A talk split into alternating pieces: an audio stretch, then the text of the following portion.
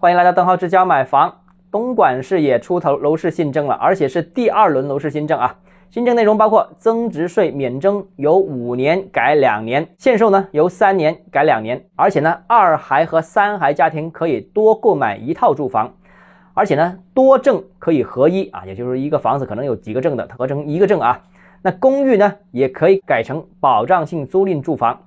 那东莞这次新政的力度呢属于中等啊。但这个是继五一之前东莞楼市松绑一轮政策之后的第二轮松绑，那两轮叠加在一起，那效果肯定会是有的。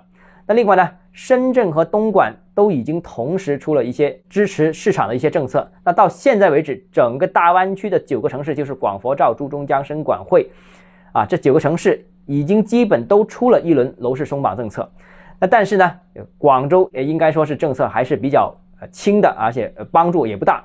后续怎么样呢？我觉得应该可以期待一下，但是期望也可能不能太高，毕竟是一线城市。好，今天节目到这里啊。如果你个人购房有其他疑问，想跟我交流的话，欢迎私信我或者添加我个人微信，账号是交买房六个字拼音首字母小写，就是微信号 d h e z j m f。我们明天见。